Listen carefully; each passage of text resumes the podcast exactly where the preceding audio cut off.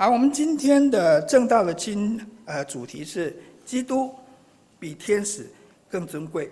我们的经文出处呢是希伯来书一章四到十四节。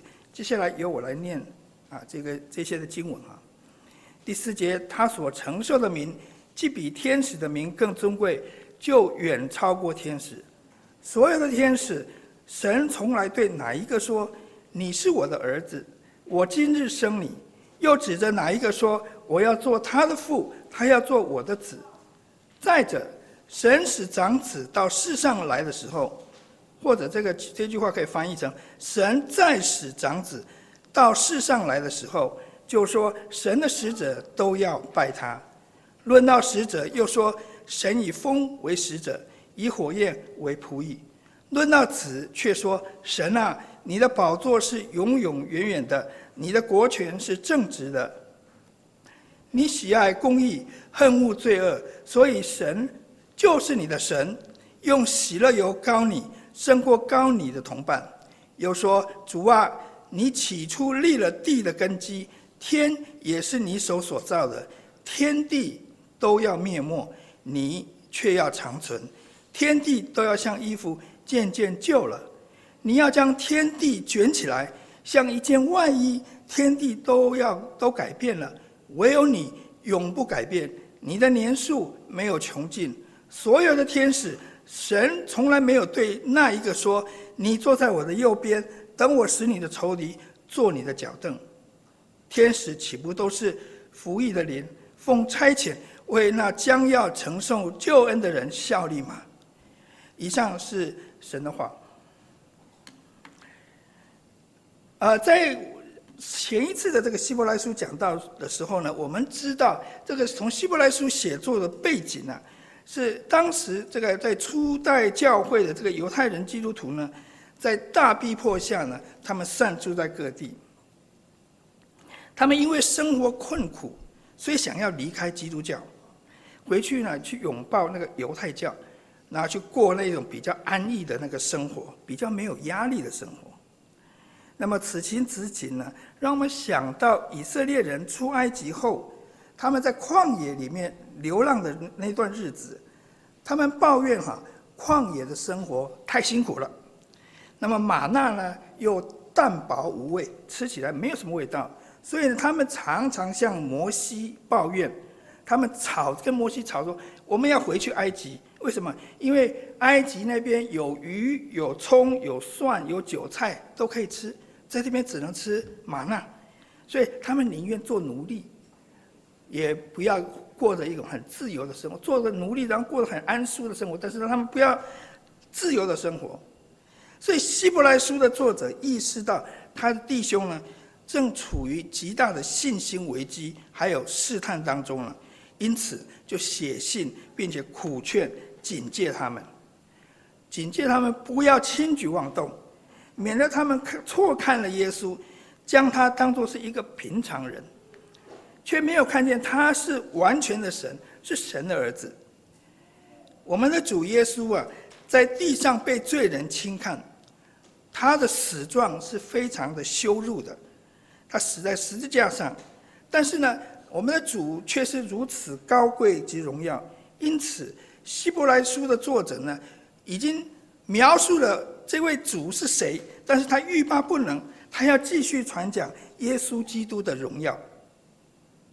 那他要从哪里开始呢？那就从一个非常特殊的被造的活物开始吧，那就是天使。弟兄姐妹啊，一提到天使啊，你们脑海中会浮现什么影像？你们看过天使吗？呃，看过，可能在啊，在这个。卡通啊，或者什么，他这个是是不是天使？是不是长得那个肥肥胖胖的，有一双翅膀，跟婴孩一样可爱的这个天使嘛？啊，圣经里面的天使是长这个样子嘛？啊，可能会，可能会会会会会破，就是破坏你们很大的这个形象啊。旧约圣经啊，常常提到天使，在希伯来文原文当中呢，天使这一个名词哈。有使者的意思，messenger。那么有他们是往来跟神跟人之间的，所以他们是传递上帝的信息，所以叫 messenger。是使者。有时候呢，在旧约里面呢，他们也会称为是神的众子 （sons of God）。令人印象最深刻的是，就是那些拥拥有那些大能，而且形象非常怪异、非常可怕的属灵的活物啊。比如说，以赛亚书里面有六个翅膀的那个撒拉弗，撒拉弗有六个翅膀。在列王记下哈，一位天使哈，一个晚上，他可以杀灭亚述王十八万五千的军兵。在启示录里面，使徒约翰看到一位非常威严的天使，当时约翰以为那个是上帝啊，他想要跟要拜这个这个天使啊。天使阻止他，不可以拜，因为他不是上帝。所以天使对犹太人来说呢，可能是一种相当尊贵的，是可敬可畏的一个受造物。那么，如果我们把天使这么大的、这么有威严的这个天使，跟那个这么小的、跟我们一样的像人的这个耶稣，我们拿来做比较的话，那么犹太人做这样子比较。他们会不会被这个外观所蒙蔽，就认定说天使会比耶稣更大？啊，这个也有可能是希伯来书作者他要拿天使来比较的一个原因，可能他们的天使观是这样子的想法了。所以，为了矫正这个错误的印象呢，希伯来书作者便从第五节到第十四节引用一连串的旧约经文来数算基督比天使。更卓越的地方，我们今天会看很多诗篇的经文，你们不必翻圣经，你们看这个投影片就好了。因为翻来翻去，到时候你们会可能 miss point，啊，就是我讲要讲的东重点没有看抓到哈。首先呢，基督从父神所承受的名是远超过天使的。那么，基督承受的是一个什么样子的名？承受这一个词啊，在原文里面就是继承的意思。继承啊，基本上是用在父子关系里面的。父亲把财产继啊给孩子，要孩子从父亲继承了这个财产，所以它这个是父子关系的一个词。如果从如果我们从基督的神性来说呢，基督是永生神，是在永恒中所生的独生子，圣父圣子。以父子相称，没有开始，也没有结尾，所以圣子不是说在某一个时间点就继承了儿子的名分的，不是的。圣子从来就是子，父就是从来是父，他们两个的父子关系是没有一个起点的。我们人是有的。假设我假设我我太太生了一个孩子了，这个孩子是在生出来那时候我们才有父子关系嘛，他才是我的儿子嘛。但是呢，在神的里面，他没有在一个时间点，他以圣子本来就是子，这个我们人很难去理解。他本来就是子，他从没有一个时间点生出来的。所以呢，这一节经文啊，承受这个名的这个经文啊，比较不像是指着耶稣的神性所说的。在沙漠记下第七章。大卫本来想要为神建造一个像样的宫殿呢，但是神不许可他建造。令人惊奇的是呢，神反而要大大的祝福大卫，因此神就跟大卫立下了一个很有名的的约，叫做大卫之约。在这个约当中呢，神必使大卫的后裔啊延续他，接续他做王，而且神要做他的父。要做这个后裔的父，他呢要做神的子，也就是上帝要跟这个后裔人大卫的后裔有一个开始一个父子关系，就是啊、神就是要要称他为他的儿子，他这是是有个有一个历史上的某一个时间点的，而且这位子的国呢，他要永远建立。那么这位大卫的后裔是谁呢？是为神建造圣殿的所罗门王吗？所罗门死了，而且他的子孙不孝啊，导致以色列呢分裂成北国跟南国。后来的王啊，以色列的王或者是啊犹大的王啊都没有尽心尽性尽意尽力的爱神，所以这两个国北国跟南国呢最后都灭亡了。那么大卫的后裔的王位啊，好像没有存到永远。那么这一位后裔可以继承这个尊贵的神之子的名呢？无疑的，这个人是大卫的子孙，人子耶稣。他的王国要像但以理在解梦的时候所说的：“天上的神必另立一国，永不败坏。这个国呢，必存到永远。”希伯来书作者继续在长子、在儿子的主题上发挥。第五节引用了两处旧约经文。第一个，你是我的儿子，我今日生你，这是来自于诗篇第二篇第七节。第二个，我要做他的父，他要做我的子。这一个经文是来自于撒母耳记下七啊第七章十四节。两两个经文呢、啊，都强调在父跟子的关系。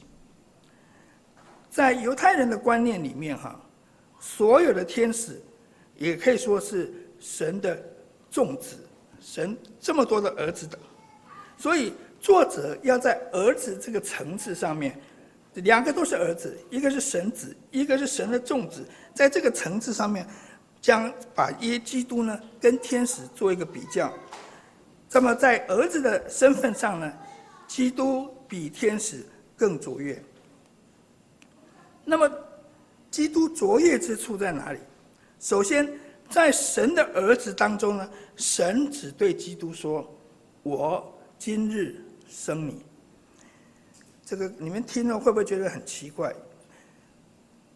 就是就是，假如我孩子生出来说：“我今日生你。”这个“今日”这一这个哈是指哪一天？这一句话不好解释的，其实是很难解释的。那么有一种解释是说。这今日啊，是指着永恒所说的，所以这个基督呢，是在永恒里面为父所生的。我们在念尼西亚信经的时候有提到这个事情，指的受生是永恒里的行动，是没有开始、没有结束的。我刚才已已经说过了。那么奥古斯丁呢，对这一节经文呢，就是持这样子的一个观点。那么这种说法对神学上来讲啊，是没有问题的。而且大公教会也普遍接受这样的解释，但是就如同我在前面的解释，这个这个子啊，这个有一个继承。那今从今天的这个前后文来看，这些经文似乎不是指着基督的神性在说的。犹太人普遍认为诗篇二第二篇第七节中“我今日生你”，其中的那个“你”字，就是指受。告着，大家都还还记得哈？我们在群组里面，这个到底要念高还是告哈？经过经过 Amy 姐的指正，啊，这个叫受告者，是指弥赛亚，就是与是神与大卫立约，神将来要做他父的那一个儿子，这个子是神将来要做父的的那一个儿子。那么我今日生你是什么意思呢？要怎么说呢？使徒行传十三章三十三节，彼得说呢，彼得将这个今日这一天啊，指为基督死而复活那一天。你们等下回去可以看这个经文，使徒行传十三章三十三节，而基督就是在那一天借着复活被神所生。保罗更在罗马书一章四节说：“按圣善的灵说，因从死里复活，以大能显明是神的儿子。耶稣基督以大能显明他是神的儿子，因为他从死里复活了。他拥有从，基督有从有这个从死里复活的这个能力的，用用来显明他是神的儿子。没有一位天使。”是有这样子的能力的，因为这个能力呢是属于神的。这个解释呢，这样能够跟前面的那个经文呢更为一致。因此，我们应该是要从基督的人性来说，基督是在复活那一天被父所生。啊，这个可能很多人是第一次听到，对我来讲也是第一次听到。我后来查了很多注释书啊这些东西，我本来不太愿意接受这种讲法的，但是看经文，经文的确是这么说的，所以我还是接受这种讲法。第六节，再者，神使长子来到世上来的时候，啊，这一句话也可以翻译成神再使长子来到世上来的时候，就说神的使者都要拜他。第六节的处理呢，比较麻烦一点，因为原文有三种解释。而和合本就列了两种了，第一种就是再者神使长子到世上来的时候，那么这种翻译呢，是指基督道成肉身，用婴孩的形式呢来到这个世上，那么天使在野地里面呢歌唱敬拜这个马槽里面的耶稣，这是第一种解释。那么第二种翻译呢，就神再使长子到世上来的时候。如果是这种翻译呢，就是指基督将来会以威严的君王的这种姿态，大有能力的临到这个世上，那么天使呢都要拜他，所以这两种解释似乎都说得通。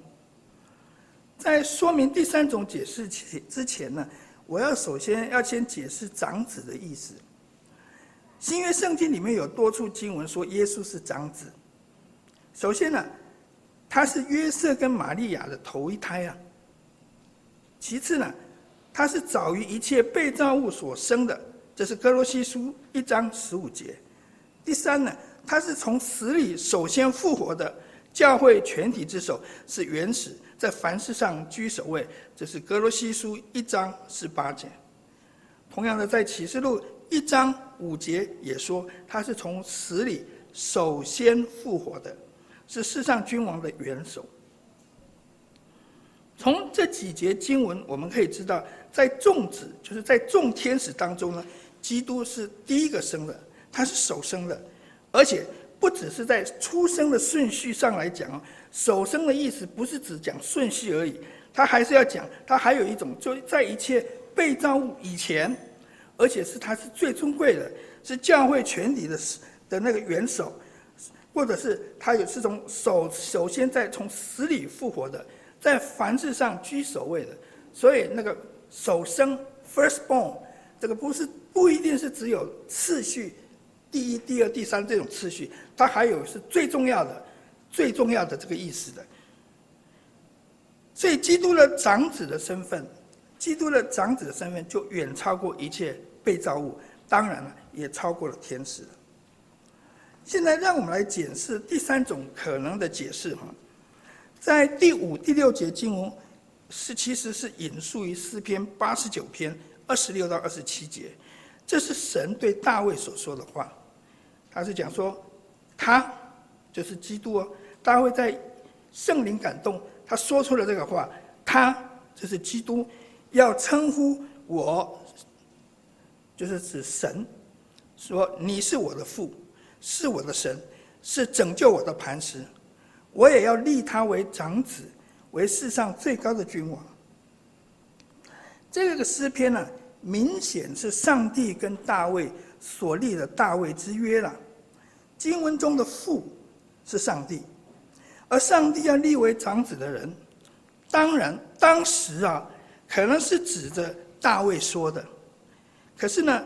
大卫明显不是世上最高的君王，所以这位长子呢，必然是大卫的后裔，也就是神所应许的弥赛亚。这样的解释就跟我们第五节的解释是一致、有符合的。当基督复活的时候，神给他长子的身份；当他在天上领受长子、最高君王的名分时，很自然的，天使都要拜他。无论这三种说法，哪一种才是作者的原意，基督都是受到天使的敬拜的，而唯有神才能够接受被造物的敬拜。所以，基督呢，比天使更卓越。第七节论到使者，又说神以风为使者，以火焰为仆役。第七节引用诗篇一百零四篇第四节，全篇都在称颂神的创造的之功。他铺张穹苍，将立将地呢立在根基上。此外，他是托住护理一切的神。在创造、护理这一切有形有体的受造物中，使者也就是天使的角色是什么？使者在创造里面，他扮演了什么角色？他们只不过是听命于上帝，等候神差遣做工的。他们是打工的，他们是做工的。现在呢，基督优于天使的这个卓越性啊，更提升到另外一个层次了。天使不但要拜基督啊，而且还要随时待命。等候基督的差遣，如同风与火都要听神的指令。所以各位记不记得在福音书里面，耶稣有没有平静风与海？有。所以当这个神说起风，风就要开始搅动了；当神说住了吧，进了吧，风雨就必须止住。所以。当耶稣在那个时候，在他行那个神迹的时候，他已经在指挥天使在做这些事情。截至目前呢，我们已经看到基督这位君王的大能权柄远高于天使。那么他的宝座有什么特性？他的国是怎么样子的一个国度？第八到九节引自诗篇四十五篇六到七节，诗篇作者从心里面涌出美词，这是一个爱慕诗。他这一首是一个情歌，是教会写给耶稣的情歌。那么，爱这个作者啊是爱慕一位比世人更美的君王。那么，这位君王的身份很特别。诗篇的作者称他为子儿子，又说他是神。第九节更提到这位神的神，这个神还有一个神叫神的神，用喜乐油膏抹他。那么我们可以明显的看到，这里出现了两个位格，都叫做神，一个是神，一个叫神的神。那么这个观念哈，对于信奉独一神教的犹太人来讲，这个是很难理解的，他们很难接受的。这个作为子的这个君王，这个是人的儿子的君王，怎么可能变成神？如果你们有读过《上帝论》的话，你就知道。凡是会变成上帝的，都不是上帝的。上帝的定义是不会变的，上帝不是变来的，上帝是本来就是上帝的，啊，所以 唯一如果上帝不是变来的话，那么唯一可能的解释就是他本来就是神。他不是说曾经有一个时候是一个人，然后说上帝把他变成神，不是的，这个不符合神的定义的。所以我们。对于我们已经有读过这个《上帝论》的人来说呢，我们无疑可以了解说，三一这是三一神中的圣父跟圣子之间的对话了的互动了，同时呢出现在一节经文里面，而这位子的国度是公义正直的国。第十到第十二节是引用诗篇一百零二篇二十五到二十七节。这首诗是一个困苦的人，在神的面前吐露苦情的祷告。他遭受仇敌的逼迫，但是他的眼目呢，却从那个将要毁灭的受造物，转向那个永不改变的造物主。那么希伯来书呢，现在将基督跟这个很广阔的宇宙相比了。呃。我不晓得你们对这个宇宙的看法是什么？哈，从科学的角度上来看法是什么？科学家或者是天文学家呢，在观察宇宙的时候，经常被宇宙的无边无际啊震慑。在大爆炸理论之前呢，宇宙大爆炸 （Big Bang Theory） 哈，在大爆炸出现以前呢，大部分的无神论的科学家或者是哲学家都认为。宇宙是永恒的，是无始无终的。他们把宇宙跟上帝同等化了，无始无终的，有上帝的那个属性。我们姑且不论大爆炸的理论有多么可信啊，在这个理论出现之后呢，这些科学家呢不得不承认一件事情：这个宇宙似乎曾经有一个起点，它曾经不存在过。它不是无始无终的，它曾经不存在过，就是一个大爆炸爆炸以后，这个宇宙才出来的。大爆炸理论甚至说，宇宙目前仍在膨胀当中，那么膨胀的速度呢，比光速还要快，所以人呢是永远没办法到达宇宙的边际的，因为我们做不出比光速更快的这个飞行器，所以我们永远没办法达到那个地方的。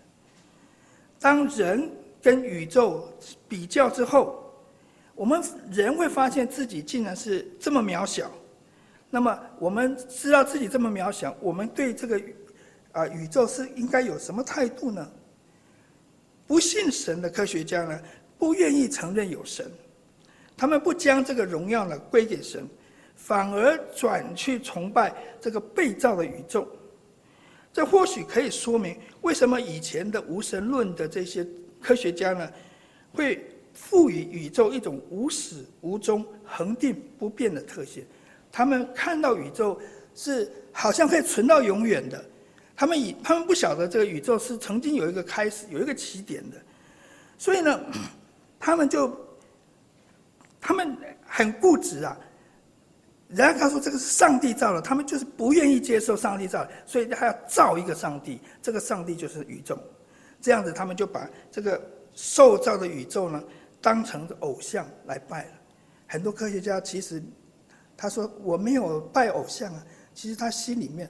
他已经在拜这个宇宙了，啊，这个在英国有一位，呃，他们英国有四位四大四大金刚，就是四个无神论者，Christopher Hitchens，还有那个，找到那几个名字我不讲，其中有一个物理学家，他说他跟基督徒讲，我们不要去读圣经了，读圣经没有用，你看看那个宇宙这么大，这么可怕，这么可观，我们。应该去来了解这个宇宙，其实他已经在拜宇宙了，他自己不晓得他在讲什么。那么，到底希伯来书的还有诗篇的作者是怎么说呢？说这个宇宙呢？他们说天地都是被造的，都要像衣服渐渐旧了、灭没了。活在二十一世纪的我们啊，已经见证了气候变迁。地球的生态呢，渐渐发生异常。我要强调是渐渐的，不是马上的。所以有时候有些人，有些人认为说地球的气候并没有变迁的，其实不是没有变迁，它是有的，只是它是渐渐的，它不是马上。为什么是渐渐的？因为上帝还有恩典。如果是地球的这个这个气候是马上变化，我们人是没办法存活下去的。上帝仍在有恩典，仍在等候我们人去悔改的。所以呢，地球出现了许多那种以前没有见过的这种异常的现象。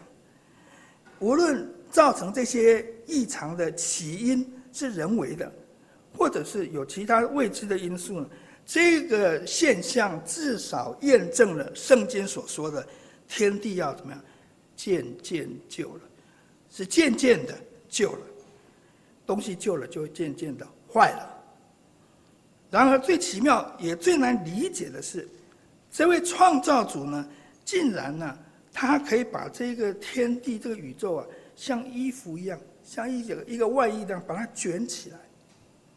这个是很，我们对我们人来讲，这是很难想象的一种概念啊。这个大到人类没有办法穷尽的宇宙，对神来讲。只不过是一件外衣而已，他可以把它卷起来，而且，呃，就是这个这个我我也很难讲，他他可能可以可以甚至把它披到他的身上的。所以希伯来书的作者要向我们传达一件事情：这位既是人也是神的耶稣基督，唯有他呢才是永不改变的，他的年数呢是没有穷尽的，就是他可以存到永永远远的。第十三节经文中，神所说的话呢，引自于诗篇一百一十篇第一节。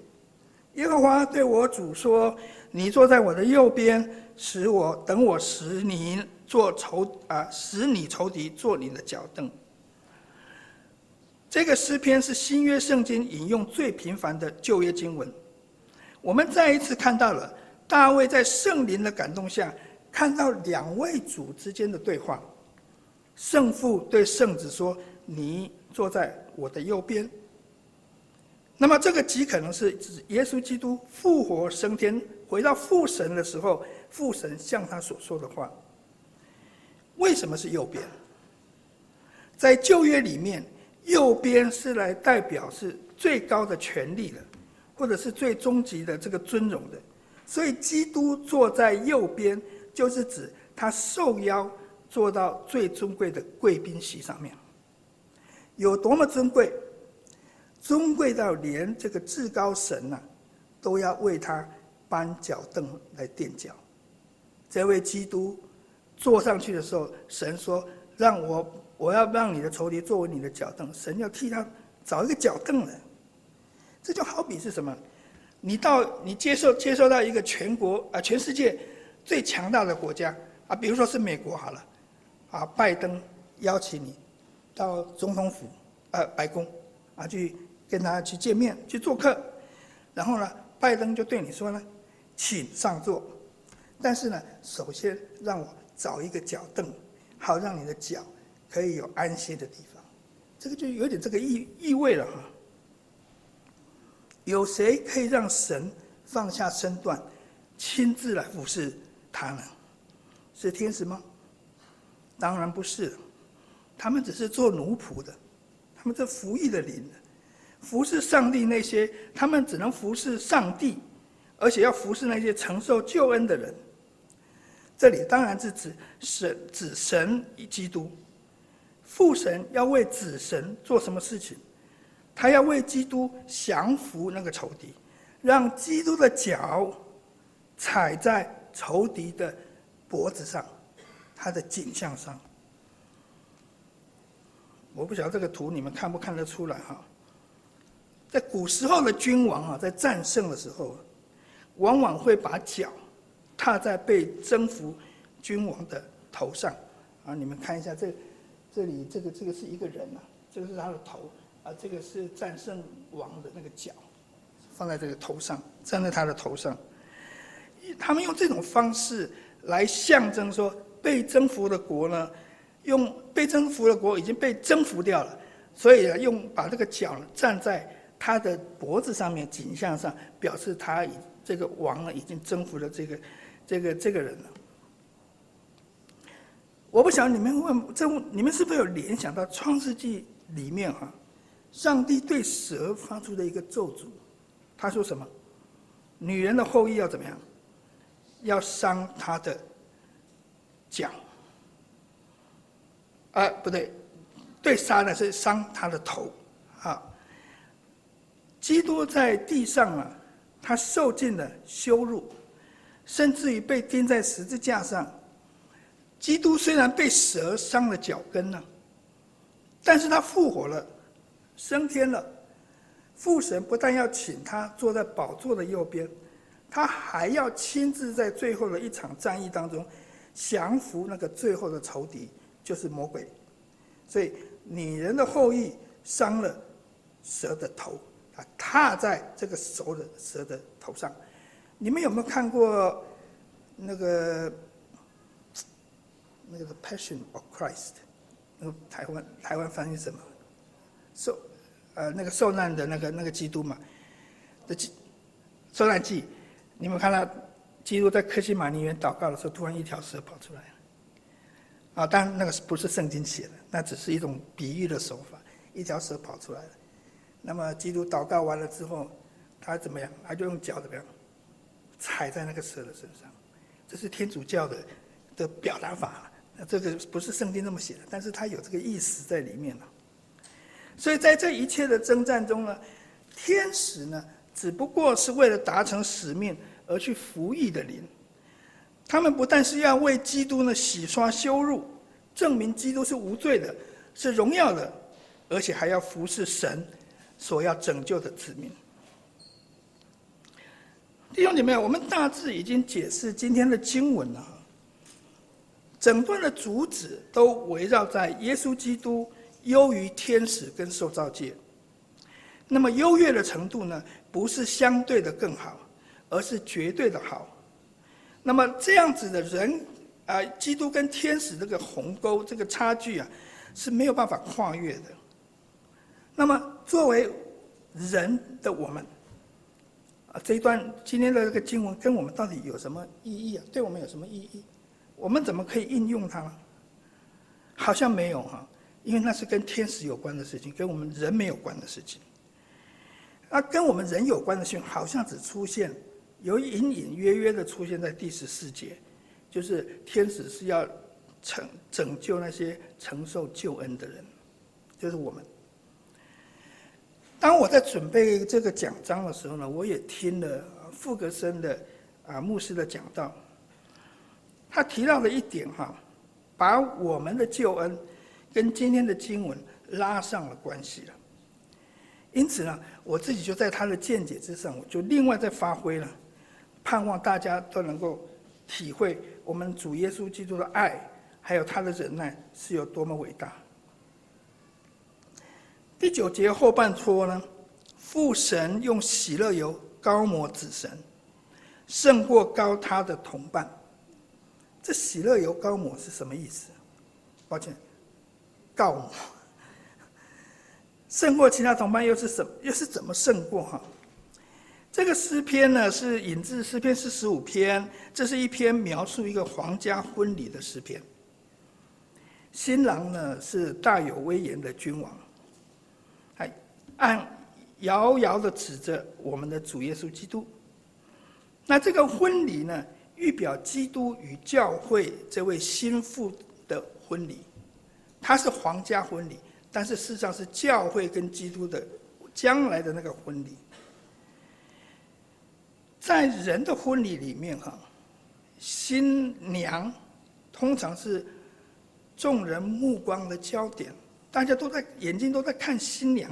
其实很少在看新郎，因为新郎可能不怎么好看，新娘比较好看，啊，因为她是新娘是全场最美丽的一位，那么她穿着华丽洁白的新娘装，戴上各样的装饰，婚礼中是没有人，没有其他的人会比她更美的，但是呢，这个诗篇很特别啊，诗篇的作者竟然把这个美貌、啊。拿来形容新郎，形容男的。他说：“诗篇作者说，我心里涌出美词，你比世人更美。”他这个讲的“你”的意思，“你”是指那个君王，是那个男人。我们的良人呢、啊？耶稣基督比世人更美。那他美在哪里？此外。神又以喜乐油告他，胜于他的同伴。在婚礼当中啊，新郎呢无疑是最喜乐的啦。这么丑的新新郎可以娶这么漂亮的新娘，他当然很很喜乐了。所以他看见这个盛装美丽的新娘出现在他眼前的时候，这个奶光的婚礼在这边，对不对？他新郎要进来，啊他进来了。新郎要从后面进来，奶光要先往前看，然后要往后看，对不对？奶光，你那时候心里会不会很快乐？应该是会吧，不快乐你回去就会算盘了。啊，所以呢，所以他看到一个美丽的新娘之后呢，他的心情是非常激动的，是非常喜乐的。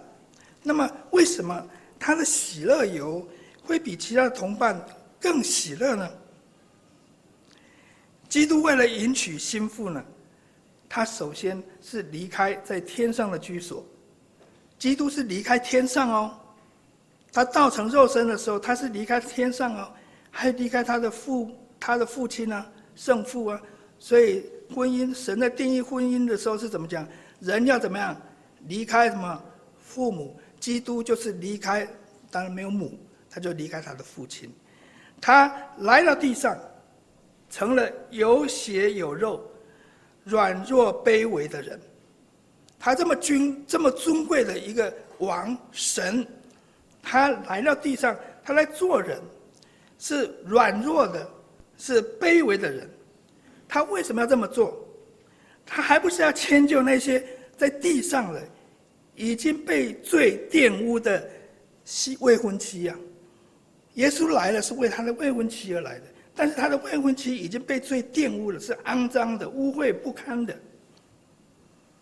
然后耶稣在地上与门徒三年半相处的时间，他不但要面对仇敌百般的阻挠，还有攻击，还有仇敌的羞辱，他还要忍受门徒的软弱与不信。门徒是很让基督失望的。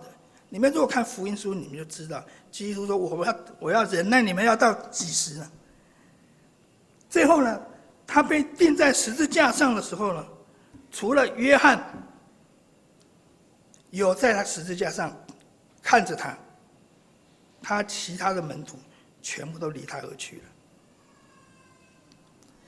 耶稣做工的这个过程啊，和结局啊，是如此的不堪。如果是你，这些说彼得说我要跟着你去死的人，最后也是跑掉了，你会怎么想？你一天为你这个三年半，你为了主的工作，结果你最后的结局是孤孤丁孤零零的一个人在十字架上钉死，你会怎么想？这个是一个很大的痛苦的，这么大的痛苦，神要用多么大的喜乐来平抚基督呢？神使他复活了，升天了，而且升到荣耀的地位。此外呢，基督升到了至高处，他没有说升到至高处，然后就好了。你们这些地上的人，我都把你们忘记了吧？没有，他没有忘记这些地上仍在受苦的这个心腹，所以他就差遣了圣灵住在这些心腹的里面，不断的在苦难中安慰。他的心腹用圣洁来装饰他们，好让他们在最后，在基督要迎娶这个心腹的时候，成为真正洁白无瑕的心腹。这样的基督，如何不会比世人更美？你要看基督的美，你不能看他的外表。基督他被钉十字架的时候，他的手还是有钉痕的。所以他复活了之后，他给多马讲：“你来看看我的钉痕，他的肋旁还是有那个枪痕的。”在我们人的观点来看，这是不完美的。但是这个就是基督的美。到了天上，到了天上的时候，你会发现那个不但是不是一个瑕疵，它是一个荣耀。所以他的这个，所以基督的美就在这里，他比世人更美，他的喜乐。怎么会不会胜过他的同伴呢？弟兄姐妹啊，让我鼓励你们，用心默想基督的美。他的美不在外表，而在于他的谦卑、朴实、忍耐。没有一个人有他这种美，所以他比世人更美。他的喜乐不是人肤浅的快乐，而是得胜苦难后的喜乐。所以他的喜乐远胜任何喜乐。弟兄姐妹，当我们心受到私欲牵引，当我们的心去注视那个世界虚浮的美丽的时候，让我们求那住在我们里面的圣灵，帮助我们常常去思念、去定睛在耶稣的身上，将基督对我们的爱，还有他的喜乐，充充满满的浇灌在我们的心中。让我们想想，他为我们做了多大的牺牲，他是多么的宽容忍耐我们，他又是多么的爱我们。他的美比世界的美丽更美，他的喜乐更胜于所有人的喜乐。让我们一起祷告。